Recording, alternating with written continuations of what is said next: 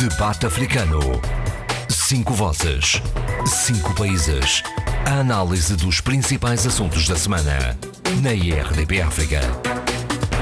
Vivam, este é o Debate Africano, última edição antes de férias. Vamos a banhos, com algumas preocupações que vamos partilhar nesta edição, com os comentários de Sheila Khan, do Adolfo Maria, do Eduardo Fernandes, do José Luís Alfer Almada, do Abílio Neto. O Jorge Gonçalves leva-nos vantagem, já está a banhos neste verão, volta em setembro. Nós por cá sugiro para arranque uma reflexão sobre a morte de Bruno Candé no passado fim de semana, à queima-roupa com uma arma ilegal e contrafeita por um vizinho de 76 anos com muito mau fígado e na sequência de uma estúpida discussão por causa da cadela do ator. Sheila gostaria de trazer ao debate um artigo de Maria João Marques sobre isto. Bom dia, Sheila. Bom dia. Uh, eu, em primeiro lugar, queria agradecer o, ao João e dar os bons dias aos meus colegas, porque quando vi esta, esta notícia a semana passada, uh, fiquei. E não é normal eu ficar de boca aberta com a idade que tenho. Embora seja jovem, uma jovenzinha ao pé de, por exemplo, do Adolfo, mas pensei outra vez uh, e hoje de manhã lembrei-me muito do Abílio. E lembrei-me do Abílio porque ele tem razão quando diz que uma morte nos Estados Unidos uh, provoca uma convulsão a nível mundial incrível. Uma morte em Portugal uh, é um silêncio que magoa, extremamente ruidoso e extremamente espinhoso. E quando li uh, este artigo da Maria João Rodrigues, uh, que é economista e que escreve semanalmente para o público, achei-o extremamente ponderado, porque continuamos a confinar o debate sobre o racismo em Portugal. E, acima de tudo, continuamos a sermos altamente hipócritas relativamente ao, a estes crimes e a esconder esses crimes nas malhas de um discurso de uh, foi um, um, uma pequena discussão, foi alguém que, que, que alterado matou à queima-roupa uma outra pessoa que por acaso é Bruno Candé. E eu devo dizer o seguinte, que é algo que nunca disse, uh, porque Muitas vezes nós não temos ainda a experiência necessária em termos uh, de maturidade para falar sobre as coisas, mas vou dizê-lo com muita serenidade e tranquilidade. Uh, houve uma altura que me perguntaram se eu já tinha sido, tinha sido vítima de racismo, ao que eu respondi que não. Mas eu respondi que não, porquê? Porque nós temos um racismo em Portugal extremamente cínico e social. E, e de, dependendo das nossas experiências familiares e dos estatutos daqueles que nos rodeiam, nós somos mais ou menos permeáveis a, a atos e discursos e linguagens racistas. Eu falo no meu caso, por exemplo, que uh, quando era jovem, quando namorava na altura, pai do meu filho, branquinho, uh, a família, a primeira coisa que eu disse foi que eu era uma preta e que ia dar o golpe do baú. Mas como, este, como Braga é um sítio. Olha, peço imensa desculpa. Eu pedi ao meu vizinho, porque ia fazer o programa de rádio, uh, ele está a colocar um ar-condicionado e pedi, por favor, para terem cuidado. Por isso, desculpem mais uma vez este incómodo, está bem? Em frente. Uh, não posso fazer nada, mas. Uh, e como eu estava. Isto é um exemplo só para, para prefaciar aquilo que eu vou dizer. Na altura, Braga é pequena. E na altura há 20 e tal anos ainda era mais pequena do que é hoje. E na altura, quando souberam que eu estava a namorar com um branquinho e eu era preta aos olhos deles, disseram que eu ia dar o golpe de baú. Ao que eu fiquei um bocado espantada, quer dizer. Mas como Braga é pequenina, uh, descobriram, não sei como, que a minha mãe era funcionária da Universidade de Minho.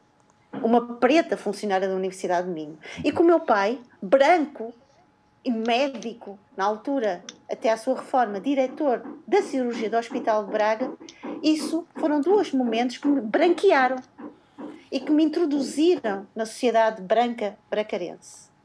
Isso não passou, curiosamente. Uh, a verdade é que o estatuto de licenciada, de mestre, de doutorada foi uh, uh, foi-me branqueando cada vez mais, o que me deixa extremamente uh, incomodada, porque eu sou aquilo que sou, independentemente daquilo que eu possa ou não ter na minha vida e possuir. E os, e os, os, os, os graus, digamos, académicos não, não, não traduzem nada daquilo que eu sou, pelo contrário, traduzem aquilo que eu vou obtendo com o meu esforço e o meu trabalho. Isto para dizer o seguinte: para dizer que uh, na Universidade do Minho, ainda hoje, somos muito poucos aqueles que, na gíria uh, comum e, e, e, e, ignorante, peço desculpa pela expressão, é um bocado rebarbativa, mas é assim mesmo, somos muito poucos os africanos que estão uh, e, que, e, que se, e que se destacam, porque na verdade somos uma, uma, uma, uma classe profissional uh, predominantemente branca. Mesmo aqueles que tenham nascido em África, mas quando falam em África é sempre num sentido muito da nostalgia, ou então para reivindicar qualquer coisa que não aquela que muitas vezes emancipa e liberta-nos destes grilhões de falarmos sobre os racismos sistémicos da nossa sociedade. Bruno Candé, eu sou Bruno Candé e acho que somos todos nós que um dia podemos estar na rua e alguém insatisfeito com a vida, zangado pela nossa cor, uh, nos decide matar. O que mais me espanta é que George Floyd é morto e infelizmente foi uma morte absolutamente terrível e vimos o que vimos. Bruno Candé foi morto. Uh, o que eu tenho visto é artigos no público, no jornal Público, uma outra manifestação, mas onde é que está a convulsão social? Onde é que estão as pessoas aquelas que se chatearam tanto com George Floyd, onde é que elas andam? Uh, eu acho que era importante, de uma vez por todas, uh, termos a capacidade e a coragem de dizer que o racismo em Portugal é um racismo gritante, não é subtil, como muitos psicólogos sociais e sociólogos e, e muitos colunistas gostam de dizer, não é um racismo subtil, é um racismo que nós, temos tentado maquilhar e disfarçar e muitas vezes distrairmos dele. E é preciso dizer que esse racismo passa de geração para geração. Uh, eu todos os dias procuro uh, educar o meu filho que ele não é a cor da pele dele, ele é muito mais do que isso. E quando um dia alguém, e foi isso que eu aprendi, uh, discriminá-lo ou ostracizá-lo pela cor dele, ele só tem que olhar para essa pessoa, sorrir e sentir que é ignorante. Uh, porque faz-me lembrar muito aquela música da, da, Adriana Calcanhoto, As Mãos dos Pretos. Uh, mas a verdade é que acho que isto não é um discurso de common sense, é, é eu, temos cada vez mais de pensar que nós somos todos iguais, que a cor da pele é apenas uma construção absolutamente horrífica que nos separa e que não, não nos ensina nada. E após tantos séculos e tantos anos, e após esta, este, todo este discurso do pós-colonial e pós-imperial, a verdade é que continuamos assombrados e sequestrados nesta ideia de que uns são melhores que os outros. Adolfo Maria é homem grande uh, neste, neste painel. O que é que se lhe oferece dizer sobre isto? Sim, ainda. E, e até sou branco, e branco da África. Pois. É, e lutei precisamente pela, pela dignidade dos povos africanos e de todos os africanos e dei o máximo que podia ter dado e ainda continuo a dar na medida das Não é por acaso que está aqui neste painel? Não, certamente. é, certamente. E o que é que eu tenho a dizer? Bom, eu fiquei chocado, foi, é, foi tão odioso este assassinato em si, e, de, e, e depois por terem a vítima, que era uma pessoa realmente, é, que, uma pessoa que, que suscitava a simpatia de, de, Unânime.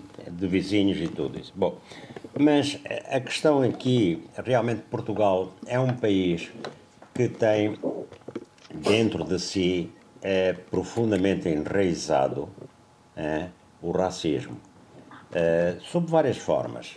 Às vezes só paternalistas, outras vezes o ódio é, é extremo, como neste caso.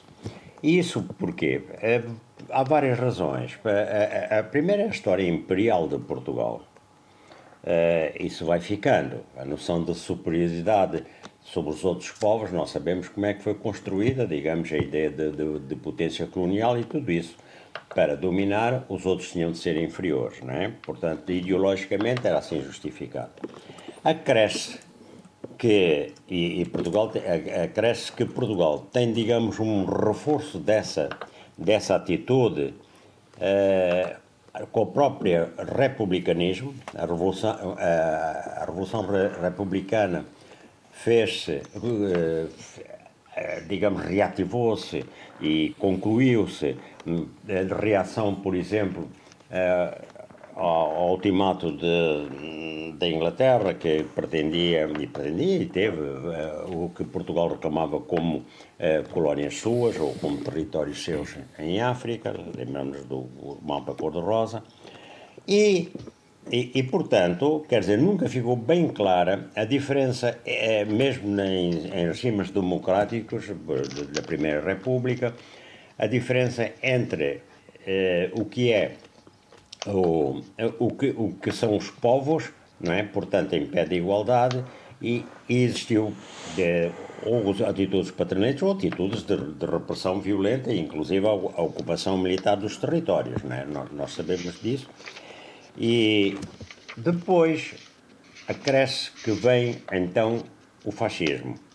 O, o fascismo português com o regime salazarista fez muito mal, porque uh, a bandeira ideológica era o nacionalismo, o ultranacionalismo e, portanto, a, a, a evocação, a construção uh, mítica de que Portugal era um país enorme por causa do seu, do seu império e, e, portanto, inclusive a história foi contada de uma outra maneira e, e então depois isso culmina na guerra colonial. A guerra, a guerra colonial foi uh, fez não só as vítimas que fez, como fez também vítimas mentais, quer dizer, uh, ou as pessoas ficaram traumatizadas, ou as pessoas uh, partiram para a guerra com a ideia de que iam defender uma pátria de várias fronteiras, e o, qual foi o resultado? O resultado foi, precisamente, que ficou profundamente enraizada e depois também segue-se a descolonização, que, que precisamente foi tardia e foi feita em, em determinadas condições, precisamente porque a guerra foi criminosamente prolongada. Se houvesse uma outra elite portuguesa eh, ela teria acabado antes, quer dizer, portanto, a solução militar nunca seria possível e uma elite pensante teria visto isso. Mas tudo isso não foi também por acaso que isso foi tão tardio, porque eu vi que, inclusive, fulanos de, do setor democrata, oposicionista português, tiveram muita dificuldade em se situar quanto à questão colonial. Portanto, não vale a pena iludir é, há toda uma série de razões históricas e muito recentes e políticas para que a maior parte dos portugueses tenha um, um imaginário imperial e, e, e, e, se, considere superior a outros povos ou, ou outros grupos somáticos, precisamente, precisamente porque eh, teve as suas colónias. Isso, e, e, precisa, e também porque as suas elites nunca realmente souberam, em, em tempo certo, tomar as posições certas. Eduardo, e, portanto, entretanto, diga, isto diga. não se pode, não se pode uh, portanto, isto não se pode iludir. E o que eu, e o que eu reclamo, uh, precisamente, dos intelectuais portugueses, mesmo os da direita, quer dizer, os da direita, quer dizer, é que realmente analisem com objetividade as causas e as razões e mais, e a profundidade de, de, da mentalidade racista em Portugal. Claro que não vou dizer que todos os portugueses são racistas, como também muita gente diz, não. É, mas que a percentagem de pessoas não racistas em Portugal deve ser bastante inferior à de qualquer outro país europeu. A Neto. Uh, eu, sobre esse tema, uh, primeiro manifestar uh, absoluta tristeza pelo, pela, pela situação e pela forma como o crime se deu e depois não poder acrescentar muito mais ao repúdio e a análise enfim, de contexto histórico feito pela, feito, feito, feitos pela Sheila e pelo Adolfo Maria, eh, não posso deixar eh, de dar aqui algumas notas para se perceber o momento que vivemos. A primeira nota, que é uma nota de insistência, é salvaguardar, digamos, com espaço para uh, fazer entender, de uma vez por todas, os portugueses de uma forma geral, mas sobretudo os portugueses com mais responsabilidade, porque são esses que lideram o silêncio à volta da questão racial, da questão racial, não, da questão do racismo, é uma, a questão racial já seria outra questão, e também lideram uma espécie de silêncio eh, tentativa de silenciar eh, o combate ou a luta antirracista. São momentos eh, efetivamente diferentes e, e, e tem pena de ver que eh, quem em Portugal pode efetivamente eh, permitir que haja uma fluidez eh, no debate, insista em continuar em querer fazer do debate um debate ocasional, de momentos, de factos e, e, ainda por cima a querer controlar o conteúdo sobre aquilo que se deve debater, não dando voz àqueles que podem, de certa forma, representar eh, as vítimas eh, do racismo. E aqui entra uma, a segunda nota, que é eh, uma nota também um pouco perversa, dizer, que é, neste momento, já toda a gente percebeu que o combate antirracista em Portugal subiu bastante de nível subiu de nível, subiu de tom e é impossível eh, que se consiga silenciá-lo só por si. Eh, quando eu digo silenciá-lo, tentar eh, não dar acesso à exposição mediática, tentar manter os mesmos níveis de representatividade como já vinham sendo baixíssimos, como sempre, tentar manter a tradição ou manter a realidade como se ela fosse efetivamente, estruturalmente não racista. Uh, acontece que já não é possível voltar atrás.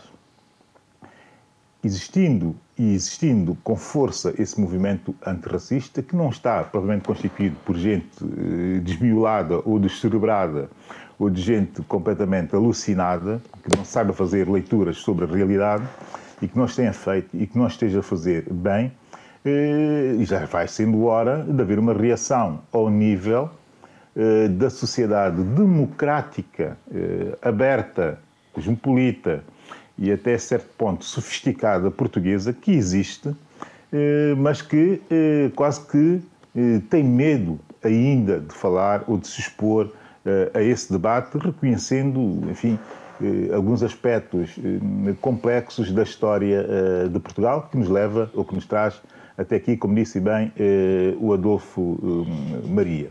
Uma vez, porque a Sheila falou um pouco da sua história pessoal, eu vou contar aqui um momento eh, muito que eu achei muito rico, com um vizinho meu, que é uma pessoa aberta, enfim, mais colocada numa esquerda, numa esquerda tradicional, e que me perguntava como é que eu, sendo um liberal, e eu acrescentei, como acrescento sempre, progressista, como é que eu nunca me posicionava, enfim, perante os partidos portugueses ou da, uma, com, uma, com, uma, com, uma, hum, com uma abordagem ideológica mais próxima da minha, ou seja, partidos portugueses liberais ou, ou tendencialmente liberais ou com tendências liberais eh, ou alas liberais dentro de si. Ali é mais para a direita, não é? E aqui em Portugal, a, direita também é a esquerda. Isto era não, só. a direita também é a esquerda, mas a verdade é que a minha resposta tem sempre dois uh, aspectos. Primeiro, que a tradição liberal portuguesa é uma, uma tradição liberal pouco interessante, porque ela é pouco ah, combativa em termos de defesa, em termos de defesa, e isso é fundamental em qualquer tradição liberal, em termos de defesa de direitos cívicos, e, e não existindo essa componente, ela não pode naturalmente ser muito interessante eh, para mim e do meu ponto de vista da forma como eu abordo uh, a existência liberal, se quiser. E segundo, porque de facto eh, muita dessa, muita desse, desse, desse, dessas tendências liberais eh, fazem questão ainda de eh, ter no seu repositório algo de complexo pós-colonial que tem uma ligação colonial óbvia e evidente.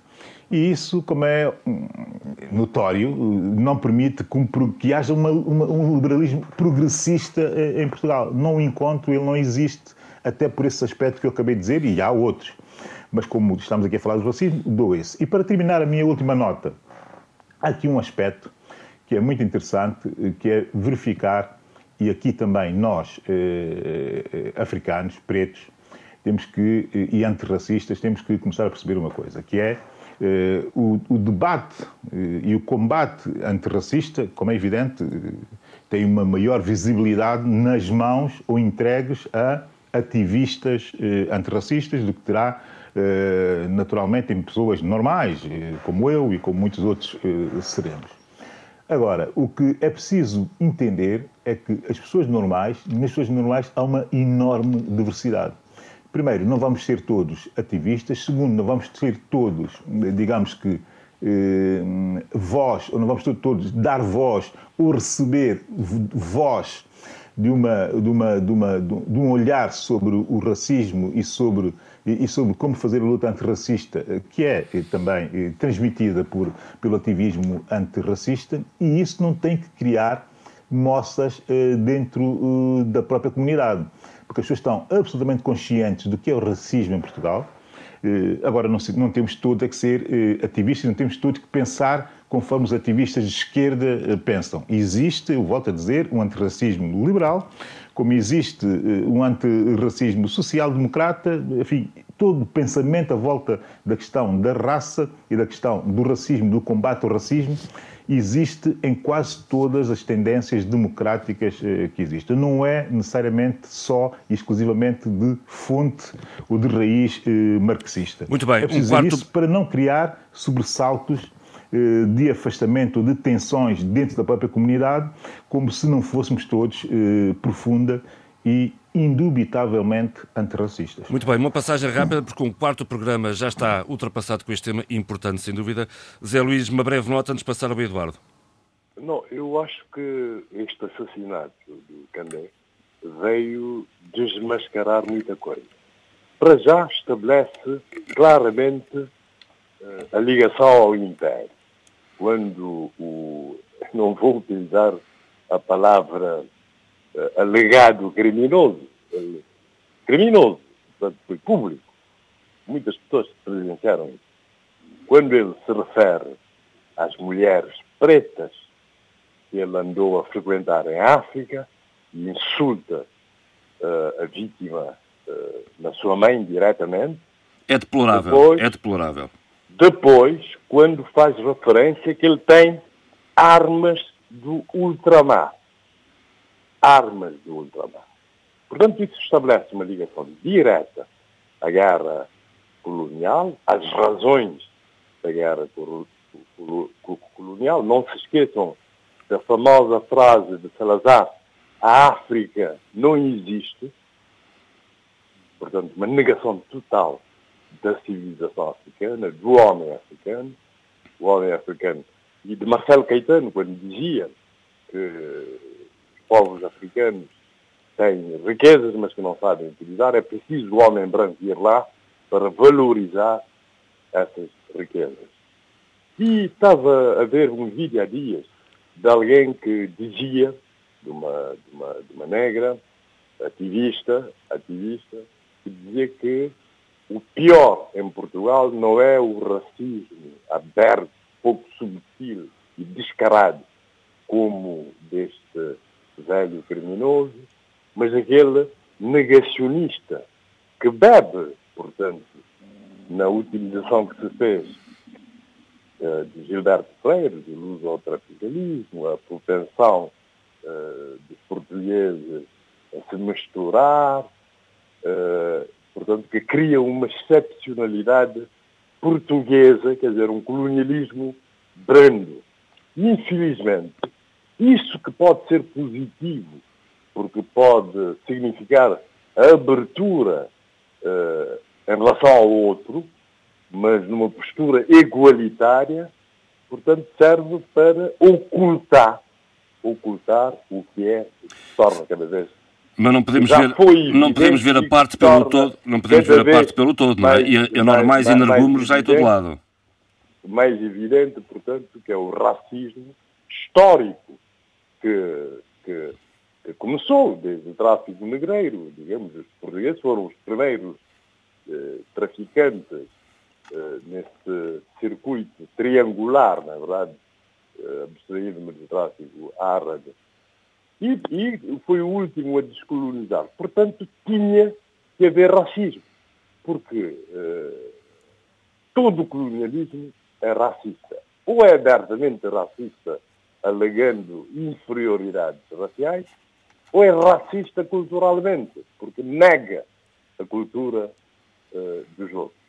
E penso, portanto, que esse assassinato, uh, eu estou a falar até de conversas particulares de pessoas aparentemente não racistas, mas que começam com esse tipo de alegações, da brandura, e até a tentar vitimizar ainda mais a vítima, a dizer que se diz, essa pessoa a dizer que se diz que quem era um traficante de droga, na verdade, a tentar justificar, justificar ou contextualizar de forma neutra, de forma arracial, portanto, o crime que aconteceu. Obviamente que não vamos generalizar e dizer que todos os portugueses são racistas. Agora, existe um racismo sistémico. Daí estava a ver, uh, estava a ver uh, uh, um depoimento de um português que vive em Cabo Verde a dizer isso, a postura, por exemplo, da polícia quando chegou, quando todas as testemunhas dizem, falam dos insultos abertamente racistas desse velho criminoso, eh, de um crime claramente racista premeditado, a polícia começa por excluir eh, móveis racistas. Na verdade, a polícia, logo de, de início, eh, quer dizer, eh, em vez de capitalizar esse tipo de questões para combater o racismo e extirpar o racismo estrutural e sistémico da sociedade portuguesa, tenta-se ocultar e persistir no que vem da história. É verdade que é, que é esse racismo. Sim, senhor. Eduardo Fernandes, deixei para o fim porque, um, porque uma delegação do Parlamento guineense, a propósito deste caso, quer vir a Lisboa a pedir satisfações. Eduardo, viva. Bom dia. Uh, não, mas eu gostaria de contextualizar um pouco esta questão porque isto tem eh, o, o assassinato de, de Candé é, reflete, enfim, muito do que, do que é o racismo português. O racismo, felizmente, não é generalizado, mas que existe. Existem focos muito, muito, muito claros na, na, na, na sociedade portuguesa. Uh, isto começa muito atrás, muito atrás mesmo, e não de hoje, uh, quando, uh, durante o período colonial, uh, se colocava a questão do papel colonizador de Portugal, mas o seu papel civilizador. Quando alguém assume, ou um país assume esse papel, significa que vai civilizar aqueles que estão atrasados, aqueles que são inferiores, que é preciso trazê-los à civilização. E, e isto é a base é, quanto a mim, é a base que explica muito, muito desta, desse aspecto de supremacia que se nota, e, porque o, o racismo é isso mesmo, é, é, uma supremacia de uma, de, um, de, de, de uma classe ou de, um, de, de, um, de uma etnia sobre a outra, não é? E a verdade é que se agarrarmos na legislação colonial, vamos encontrar coisas espantosas, não é? se formos ler o, o Estatuto Indígena, que era aplicável à Guiné, à Angola e a Moçambique, eh, eh, Cabo Verde e, e Santo Tomé estavam fora, não, não havia indigenato nestas duas colónias, não é? Portanto, era apenas para Guiné, Angola e Moçambique, o decreto-lei número 39.666, de 20 de maio de 1954, é, é, é é uma leitura que eu aconselho a todas as pessoas para verem de onde vem esta, muitas vezes, o comportamento que existe na sociedade portuguesa. Não é a maioria, eu digo isto com toda a franqueza, não é a maioria, mas existem existem de facto bolsas, chamemos de bolsas, onde se vai encontrar essa mentalidade. Mentalidade que resulta desse estatuto do indígena, que é aplicável às três colónias, Guiné, Angola e Moçambique. Portanto, e... uh, ainda, ainda, existem outros decretos que, que, vale a pena nós lermos. O 43, decreto-lei número 43.893 e o 43.897 de 1961 e esses decretos eh, colocavam claramente um povo superior a tentar trazer à civilização um, os povos inferiores. E isto cria nas pessoas, quer no, na, na, nos ex-funcionários e as suas famílias que, que, que aplicavam esse, essa legislação, uma, um, um, pensamento, um, digamos, uma, uh, uma mentalidade que uh, se reflete depois nos filhos e que tarda a desaparecer da, da, da, da sociedade portuguesa. Como Carlos... eu digo, é uma, é uma minoria, não é, não é generalizado, não podemos generalizar isto. Mas que existe, existe. Não é? Eram os portugueses existe, primeira existe. e os portugueses segunda. Oh, Eduardo, e entretanto, é o Parlamento Diga. da Guiné veio pedir satisfações quer vir a Lisboa saber o que é que se passa. Será que isto é uma manobra, uma manobra para, para desviar as atenções do que está, da sociedade, do que está a acontecer atualmente? Por exemplo, o ataque à Capital FM, que já lá, já lá iremos já lá iremos. Mas é, é, evidente que eu considero, não é, em termos. É, é, o país tem todo, todo, todo o direito e, e, o dever de se inteirar do que é que se passa, o que é que se passou com o cidadão luso-guineense uh, Bruno Candé Marques. Não é? Tem todo o direito de o fazer. Mas uh, a primeira ação, quanto aquilo que eu penso, é que poderia ser através de, do, dos canais diplomáticos. É para isso que servem os canais diplomáticos, não é? Uh, portanto, uh, uma, um pedido de esclarecimento não é, feito ao Ministério dos Negócios Estrangeiros em Portugal para, para elucidar o que é que se passou e, e, e ver o que é, que é, quais foram as motivações para que depois se possa tirar as conclusões. Mas eh, eh, mandar uma delegação parlamentar eh, a Lisboa, pois serão recebidos com certeza pelo Parlamento português, que julgo eu até estará em férias, não é? Estará em férias. Se vir em agosto, é? de facto, é em férias. Estarão em férias. Embora haja Portanto... uma comissão uma permanente, mas não sei se a comissão sim, permanente sim, sim. Tem, tem, enfim, estará, estará habilitada para isso, portanto. Sim, exatamente. Poderá receber essa mesma delegação, não é? Mas, uh, Mas há uma oposição acho... da Embaixada de Portugal. O embaixador uh, uh, Helder Vaz também se, se posicionou relativamente a este caso. Sim, sim, sim.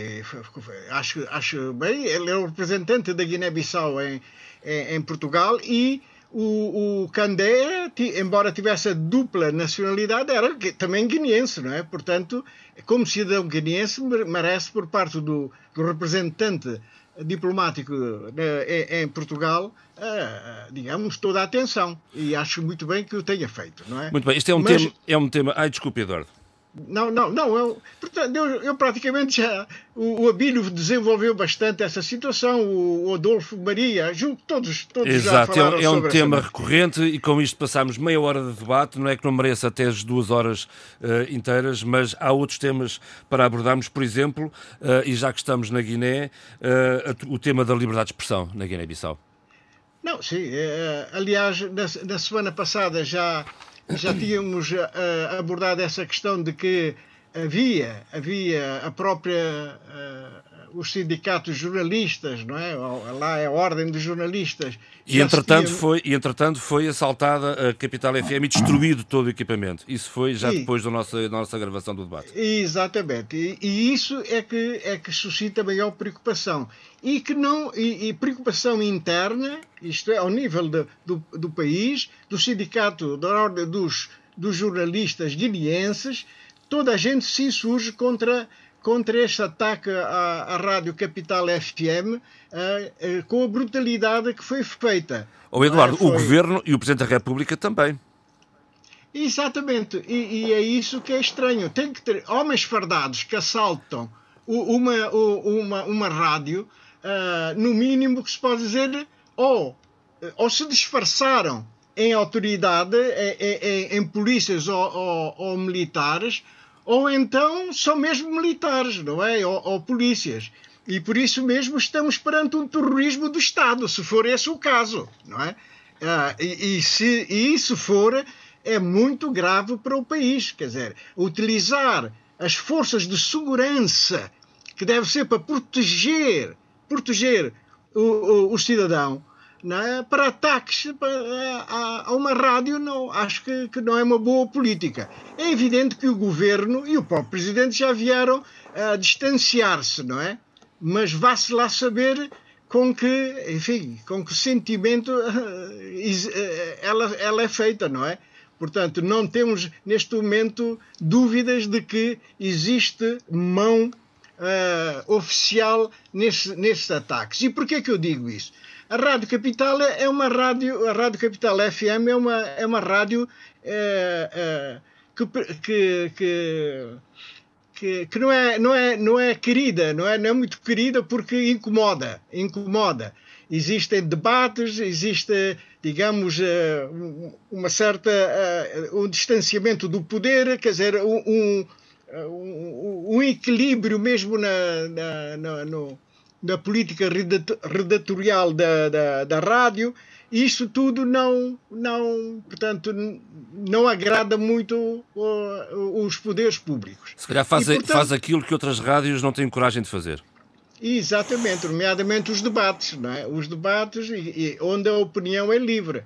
E, portanto, eh, eh, estamos perante, de facto, uma tentativa de silenciar não é, vozes uh, que se opõem ou, ou críticas em relação a certos aspectos da, da, daquilo que se passa na sociedade guineense. Não é? Vamos Portanto, ver se não cai no esquecimento este assunto. Esperemos que não, tanto mais que o posicionamento do P5, é, dos cinco países e organizações que apoiam eh, a estabilização política na Guiné-Bissau estão preocupados e querem, de facto, que se saiba a verdade sobre esse ataque. Não é? Um, e sobre, não sei se alguém quer acrescentar alguma coisa mais. Eu, eu peço-vos que, que, sejam um pouco breves nos comentários para podermos chegar a todo lado. Não sei se alguém quer uh, acrescentar mais alguma coisa a este, relativamente a este tema em concreto. Seguimos. Uh, Angola, uh, Adolfo Maria, o grupo Média Nova vai reverter para o Estado. O grupo Média Nova é. Conta lá, que grupo é este, Adolfo Maria? O grupo Média Nova foi aquele que foi criado, digamos, eh, em 2008 ou 2009, eh, até por iniciativa do Eduardo dos Santos, de, para, digamos, ser menos monolítica a comunicação social. E, portanto, de um lado isso, do outro lado, para favorecer eh, digamos, o, o aparecimento de um setor privado de comunicação social. Uh, e assim apareceu a Zimbábue, apareceu o país, que, eh, face ao monolitismo e ao empedernido do Jornal de Angola, empedernido e cego e absoluto, de bem dentro da linha da, da totalitária do MPLA, é, face é que eh, o, a Zimbo e o, e o país passaram realmente a falar, a, a ser uma comunicação mais arejada e criticava várias coisas, só não criticava, que parece que era essa a condição, não criticava Zé Eduardo Santos. Mas era um grupo e, empresarial. E é deu? Era um grupo, exatamente. Como? Exatamente, era um grupo empresarial com rostos. Exatamente. E, e portanto, portanto, há aqui as duas coisas juntas, não é? E, e, e a, a, grupo empresarial e também uma, uma abertura uh, na comunicação social. E, e de facto, uh, o, Dino, o jornal Dino, uh, Dino Nascimento, Leopoldino Nascimento, conhecido por jornal Dino, Eldar Dias, conhecido por Copelipa, e Manuel Vicente, eram eram os, digamos, os, rostos os donos grupo. da média nova.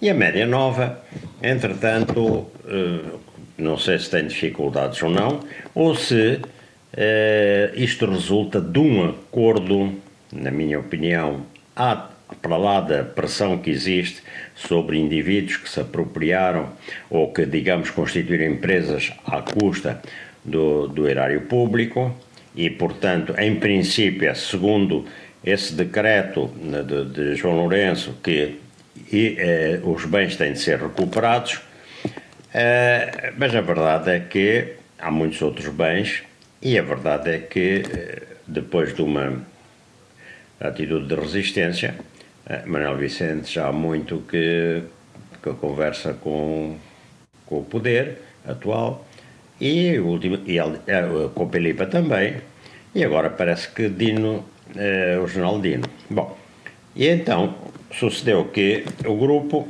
eh, uns dizem que é por ter dificuldades e outros dizem que é a aplicação do, de verbas do Estado para, para projetos que contribuíssem para a abertura dos média, portanto, eh, o, o, tal decreto faz com que esses bens, como, como, também outras empresas, eh, venham, sejam, fiquem, digamos, à guarda do Estado.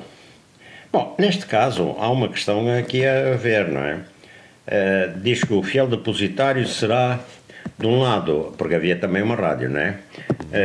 de um lado será a Rádio Nacional, do outro a TPA, Televisão Pública Angolana, e, e, possivelmente para o Jornal do País, as edições de novembro. Aliás, havia também a revista Exame. Exato. Bom, é, é, é, a questão que eu ponho agora é o seguinte: vamos, o setor público da comunicação social vai, vai engrossar em, em meios, portanto, o poder terá uma, uma maior caixa de ressonância.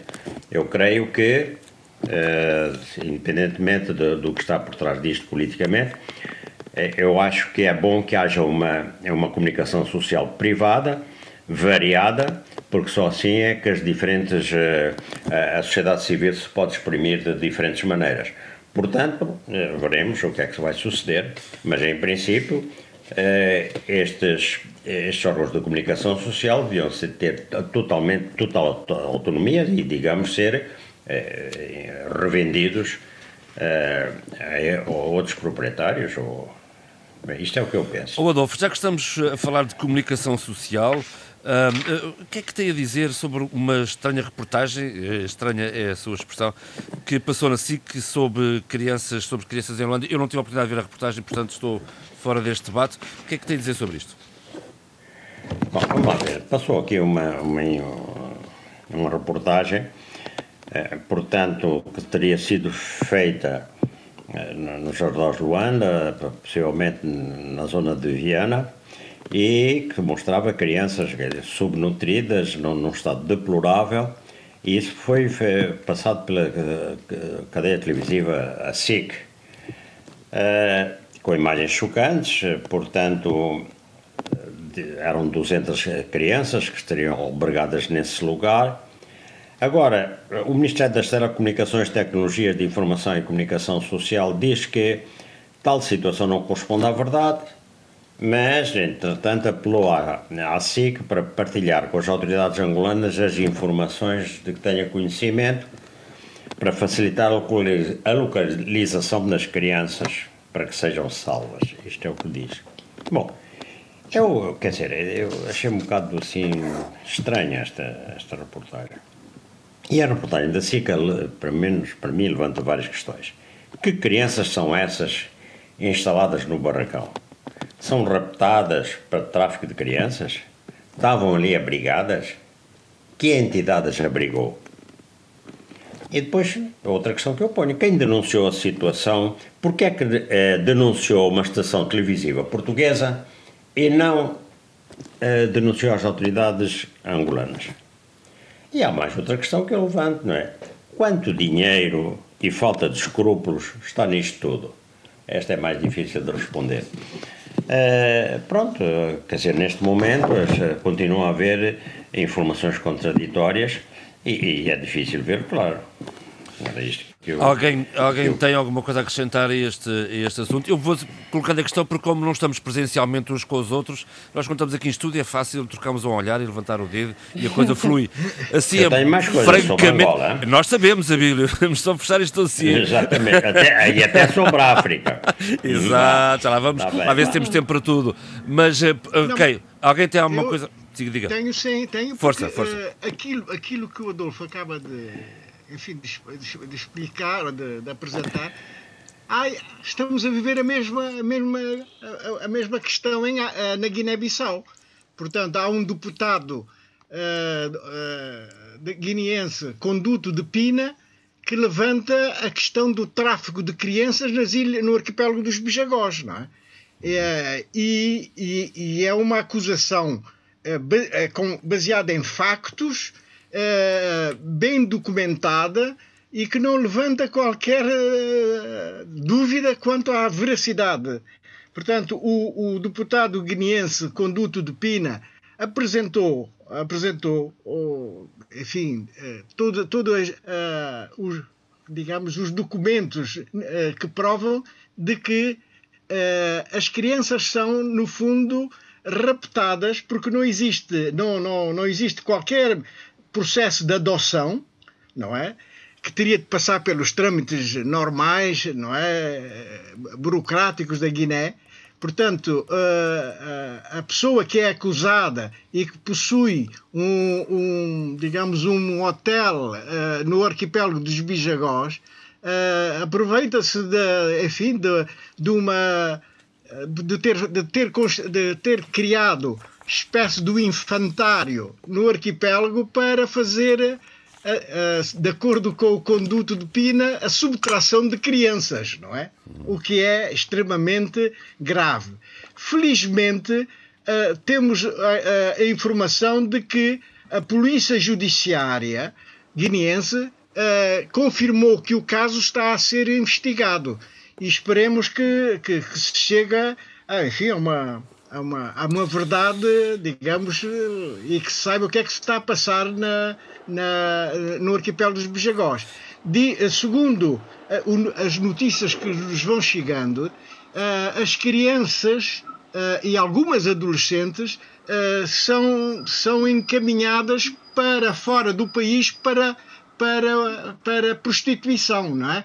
E até para os países asiáticos, o que é extremamente grave, não é? Uhum. Porque ainda há pouco tempo foi interceptado em Marrocos seis raparigas guineenses que estavam a ser levadas precisamente para para, para, para Filipinas, a prostituição. É? Para as, era para as Filipinas, era. Sim. Era, sim, senhor. Sim, senhor. Que... E, portanto, isto, isto é extremamente grave. Espero que a Polícia Judiciária rapidamente desmantele esta rede e, e que traduzem em justiça as pessoas que estão envolvidas, porque isto é extremamente.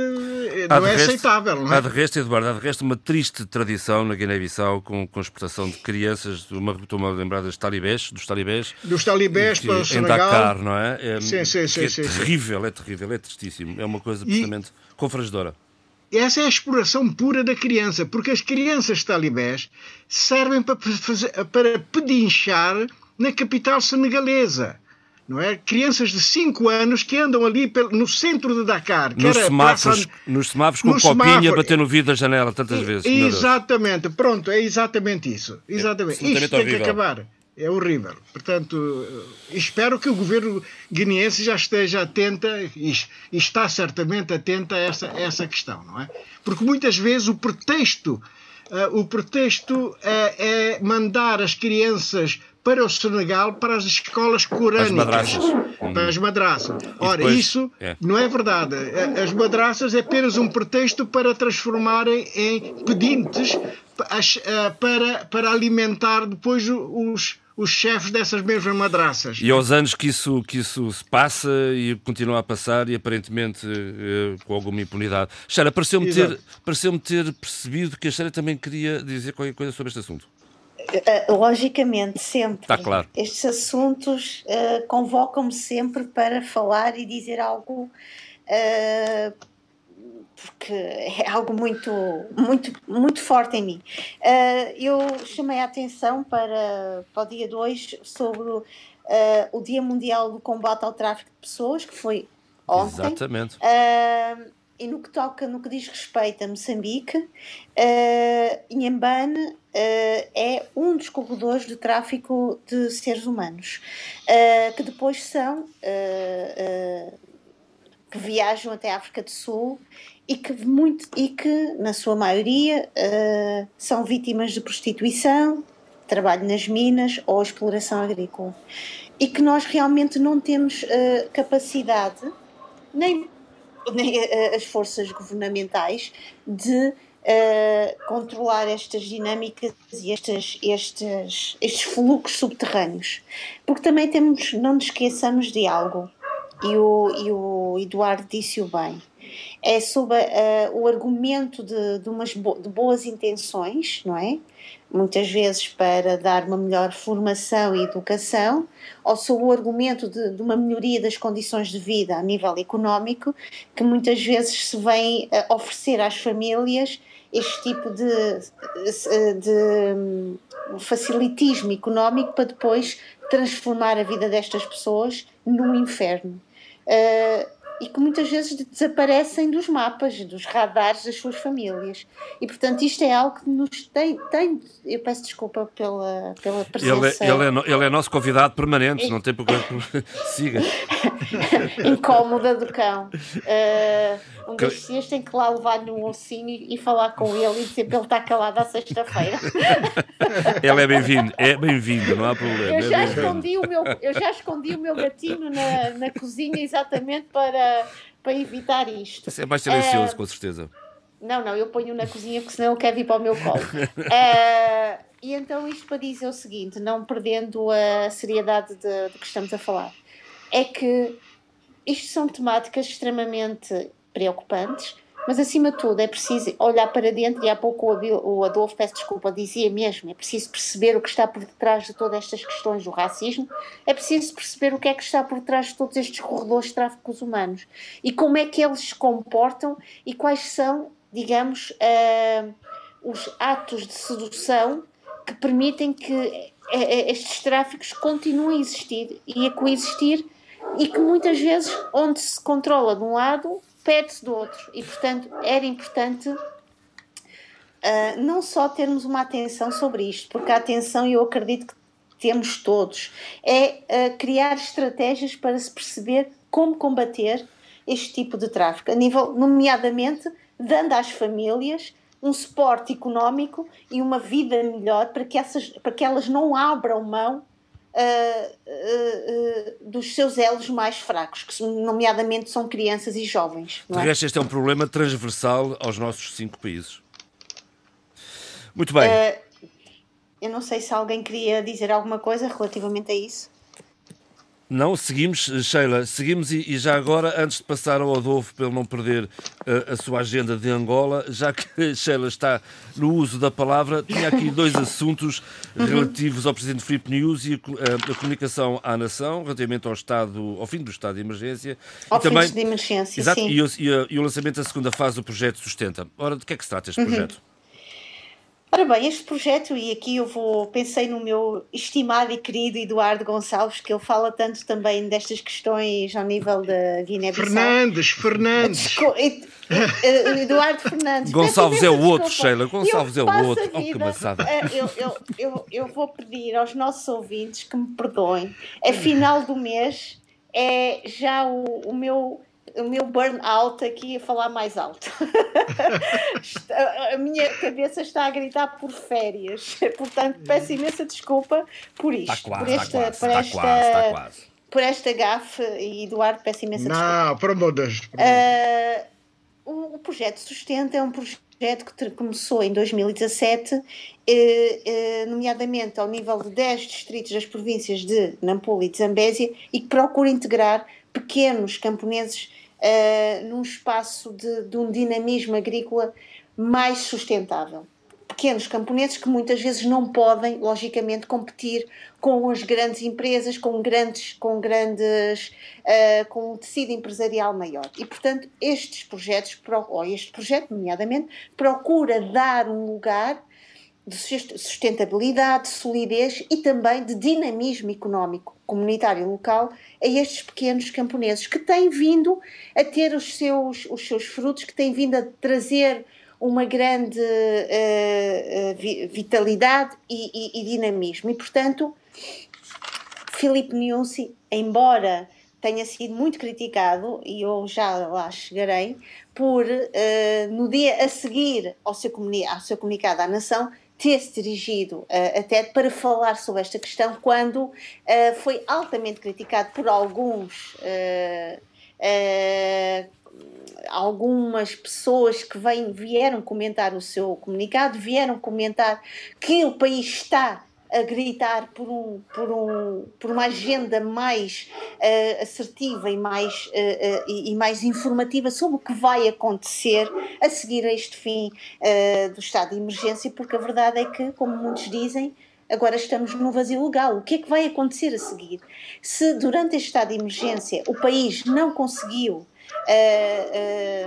traduzir ou espelhar melhorias uh, ao nível de, dos casos de, de infecção uh, e tivemos situações, nomeadamente em Cabo Delgado e nomeadamente em Nampula, que veio aumentar exponencialmente e pôr em perigo cada vez mais uh, esta infecção, esta contaminação a nível comunitário, o que é que vai acontecer agora com o fim do estado de emergência? E, portanto, estive muito atenta também aos vários debates, nomeadamente houve um programa que se chama Noite Informativa, que reuniu vários, vários, vários comentadores uh, e que possa destacar, posso destacar nomeadamente Adriano Vunga, diretor do Centro para a Democracia e Desenvolvimento, que foi extremamente crítico e mordaz na sua crítica relativamente a, esta, a esta, este comunicado da nação e foi muito crítico relativamente à atuação uh, do, do, governo sobre esta questão do Covid-19. Uh, Fernando Lima, que nós, nomeadamente, estamos habituados, jornalista que, que e um, um, senhor do jornalismo a nível uh, do jornalismo moçambicano, que veio dizer que o discurso de Filipe Nilsi foi um discurso do NIM, passo a citá-lo, que é um discurso que nós não sabemos bem o que é que o que é que vai, o que é que, é este fim de, de, do estado de emergência vai resultar no, no, nos próximos tempos? Porque neste momento uh, se durante o, o, o, estado de emergência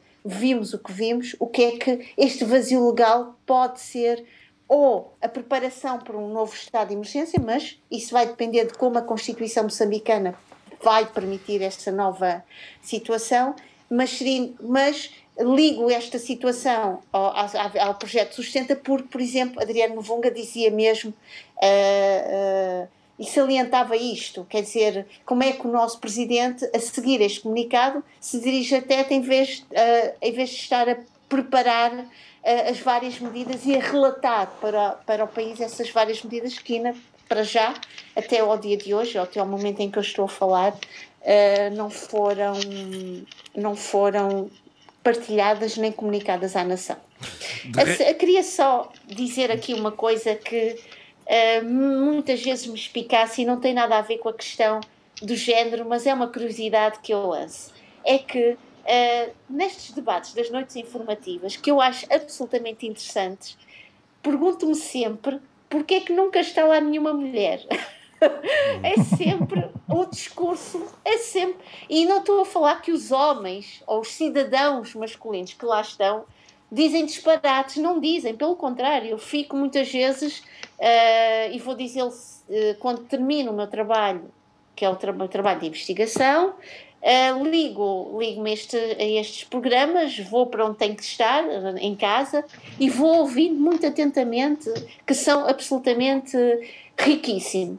Mas eu fico sempre com a sensação de mas caramba, nós temos mentes brilhantes, femininas, cidadãs femininas em Moçambique, que têm tanto, tanto para dizer, porque é que elas também nunca estão uh, nestes programas. É uma coisa que. Deixa, deixa, deixa esta, esta pergunta. Está dado não é o recado. Deixa esta pergunta. É uma pergunta que eu. Porque depois há um programa que é a opinião do, no feminino. Ah. Mas que raio? Uh, é preciso opinião no feminino? Não somos todos iguais, não somos todos. Não estamos numa democracia. E essa democracia não é igualitária, não é isto que, não, que Moçambique não, vem, não nos vem dizer. Pronto, é. fica esta dúvida para, durante o mês de agosto, os nossos ouvintes me darem, me darem alguma resposta sobre isto. O Eduardo Fernandes manifestou-se preocupado com a má campanha do caju. Uh, diz mesmo que há uma ameaça de, de, fome no país, Eduardo. Sem dúvida nenhuma. Uh, uh, nós temos uma dependência em relação a, a principal produto de, de exportação, que é a castanha do caju de tal maneira que quando a campanha corre mal, sabemos de que uh, o país não vai bem. Não vai bem, uh, uh, provoca para já, digamos, um, um, uma escassez de rendimento por parte dos, da, dos produtores, dos agricultores, e quando falo de agricultores, são daqueles pequenos agricultores que têm uma dezena, duas dezenas de cajueiros e que fazem a recolha da castanha e vivem, não é? Vivem da, portanto, quer da, do vinho do caju tirado da, do falso fruto, quer da, da própria castanha, não é? Porque o, o caju, é, aquilo que parece eh, a semente é de facto o fruto. Esse é que é o verdadeiro fruto, não é? é portanto, quando as coisas correm mal, e hoje a Guiné tem a mancha, de, a mancha da, da digamos, do, das árvores de, de, dos cajueiros é tão grande que eu fiquei, em 2015, fiquei impressionado numa viagem que eu fiz ao norte do país, a Cacheu, e desde Bissau praticamente até Cacheu, eu andei sempre no meio do cajual, não é? Uh, portanto, a castanha, de facto, o, a castanha, o cajueiro uh, está espalhado por quase todo o país e é o principal produto de exportação. Uh, o seu, a castanha é o principal produto de exportação.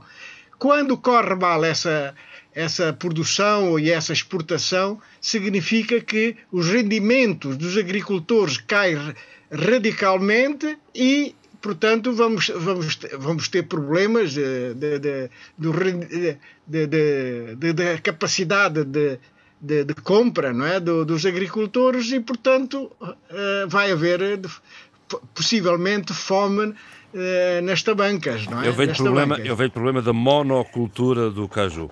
É, exatamente. Aliás, coisa que, que temos vindo a, a combater insistentemente, insistentemente ao longo de é mais de 15 anos. Já, já vamos em 17 anos uh, neste programa e que vamos sempre lembrando que é preciso diversificar. Como se diz também para Angola, diversificar, diversificar, mas é, parece que é difícil a diversificação. Ora, está é? uma boa deixa. Uh, Adolfo Maria, vamos à agenda de Angola. Vamos lá diversificar. o Abílio vem de seguida. O Abílio vem de seguida. Calma, Abílio, está quase. yeah. Tranquilo, estou tranquilo. Força, Adolfo. É, então, eu estava. É, portanto, o economista Alves da Rocha é, pronunciou-se sobre a diversificação da economia, que ele diz que não há sinais. Bom, é, logo na independência o, o presidente então, disse que era preciso diversificar a economia. Bom, naquela ocasião, por acaso, a, a economia estava bastante diversificada. Né? Mas, eh, portanto, isso, essa intenção já tem 45 anos. Em 2010, a diversificação entrou no discurso oficial e foi considerada pelo governo panaceia para os problemas económicos. Mas Aldo Rocha diz que eh, não se vê sinais nenhums e o papel da banca também é, é difícil, não é? é? E, no fundo, também se fala de necessidade de crédito, que ele diz para quem se vai produzir e quem é que vai consumir. Num país em que o salário médio mensal anda à volta dos 250 dólares, o mínimo ronda os 42 dólares e mais de 40% da população é pobre. Bom, nisto eu discordo do, do Alves da Rocha, eh, porque eu discordo desta argumentação, porque há um consumo sempre que é imprescindível e esse consumo requer produção interna eh, e não importações. Por exemplo, produtos da agricultura eh, e da pesca, produtos da indústria agroalimentar, né? e é mesmo até produtos da, de indústria ligeira, não é? Desde coisas para fazer casas, não é? E por aí fora. Bom, de qualquer maneira, é, uma das considerações que ele faz também, é, e é interessante, tem havido uma abordagem errada ao mercado informal, porque nunca se considerou este setor na sua componente social, apenas na lógica do incremento das receitas fiscais do Estado. Portanto, isso são reflexões uh, e que uh, pode estar de acordo com umas e de desacordo com outras, mas é, é, é, Alves da Rocha tem refletido, e, e, e, e através do seu centro de, de investigação da Universidade Católica, ele e outros angolanos têm refletido sobre a, a política eh, económica angolana. E, essa reflexão passa estas noções. Essa reflexão passa pela. Eu te pergunto se essa reflexão passa pela associação UFOLO e os, e os debates que, que, que, lançou. E é uma proposta também que aqui tem na sua agenda desta semana. Sim. Eh, os debates do UFOLO? Uhum. Sim, sim. Bom, UFOLO em Quimbundo quer dizer liberdade. É, portanto, Centro de Estudos UFOLO para a boa governação. E lançou um concurso, eh, foi no passado dia 25, um concurso literário que, que é assim, que se chama assim, o que é ser angolano? Quer dizer, nós nesta ocasião ainda andamos a perguntar o que é ser angolano, mas está bem. É, e então o ciclo de debates é o que é ser angolano, mentalidade e aparências. E pretende-se com isso reforçar os vínculos de pertença à identidade e cultura angolanas, bem como estimular a criatividade intelectual e artística dos angolanos. Estão dois, há dois prémios, um de ensaio e outro de audiovisual. E o júri será composto pelos académicos Paulo Faria, Domingas Henriques Monteiro e Manuel Moanza, e pelos escritores Zé Luís Mendonça e pela jornalista Luísa Rogério. O prémio uh, para o ensaio será de 1 milhão e 500 mil, 1 milhão e meio de kwanzas, ou seja, 2.100 euros, mais ou menos. E para o audiovisual, uh, 1,25 milhões de kwanzas, mais ou menos 1.800 euros. É, pronto, eu tenho de dar esta notícia porque debate é bom que haja. Sim, senhor. Uh, os temas uh, têm de ser também os mais variados. Queremos, temos de pensar muito e diverso. Uh, Neto. Realmente, se, diga. Uh, uh, Adolfo, já voltamos a falar, se ainda tivermos tempo, Sim. sobre a barragem do Renascimento. Eu agora ia fechar esta ronda pelas, pela atualidade nos nossos países uh, e agora ao Abílio Neto e, e com, com, o arranque da moção de censura da ADI, que foi apresentada esta semana, que é votada esta sexta-feira. já sabe que, que o Governo vai continuar. Sim, já sabe que o Governo vai continuar e, e também se sabe que eh, a ADI consegue eh, fazer uma prova de vida, o governo, por sua vez, também consegue fazer uma prova de vida, portanto, é uma, é uma ação política que se anula, diria eu. É um chamado bom número, se é um anula, bom número.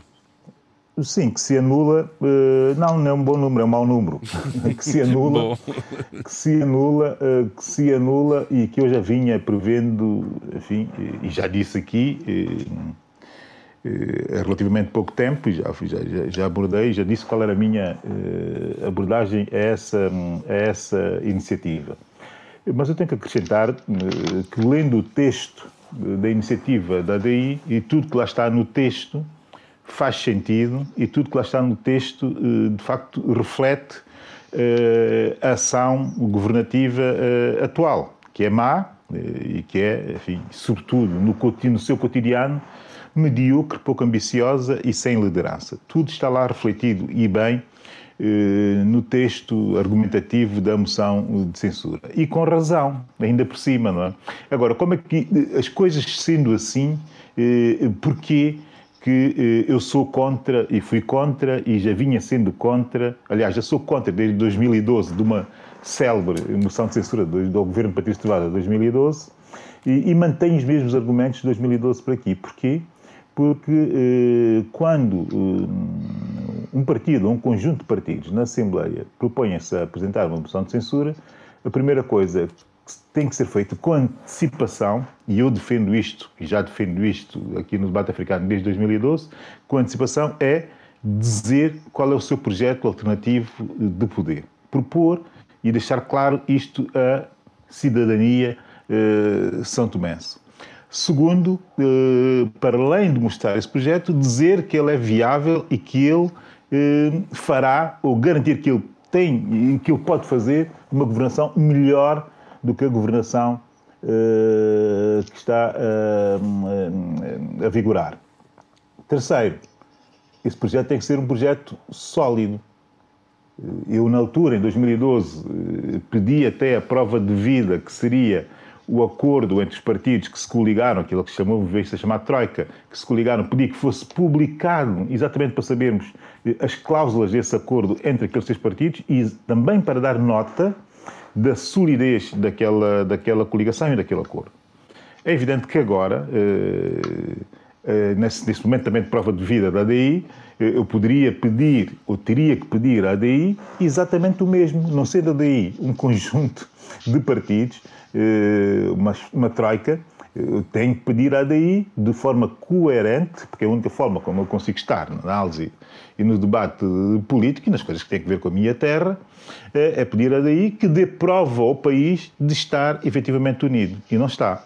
Apesar da entrevista, muito boa entrevista, diga-se de passagem, eh, do Dr. Agostinho Fernandes, eh, coisa de duas semanas, se não me engano muito, que eu ouvi com muita atenção, dizendo ele coisas muito importantes, eh, não está ainda resolvida a situação da unidade da DI. É evidente que a DI, apresentando a proposta, deixa no ar a ideia de que não seria para uh, derrubar propriamente o governo todo, mas para forçar a sua remodelação.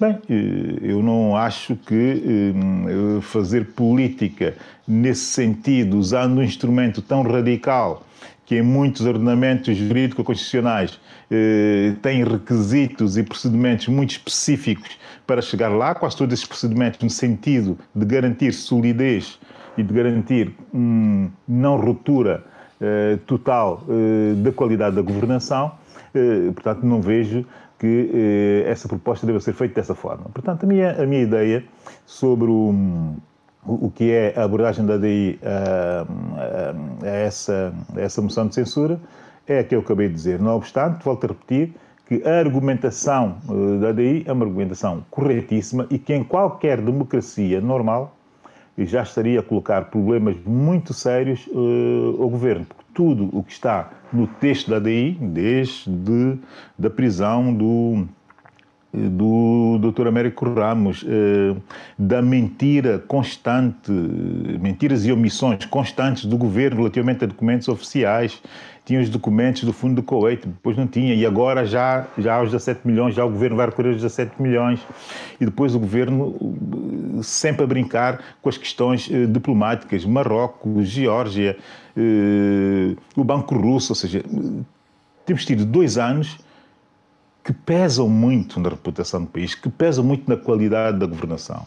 Haveria motivos, efetivamente, para apresentar uma, uma, uma moção de censura para derrubar o governo. Eu, entretanto, em minha coerência, eh, julgo que no nosso parque, digamos que, eh, eu digo parque porque nós eh, fazemos na nossa democracia, efetivamente, isso, um parque infantil e às vezes até também um, um parque de jogos, não é?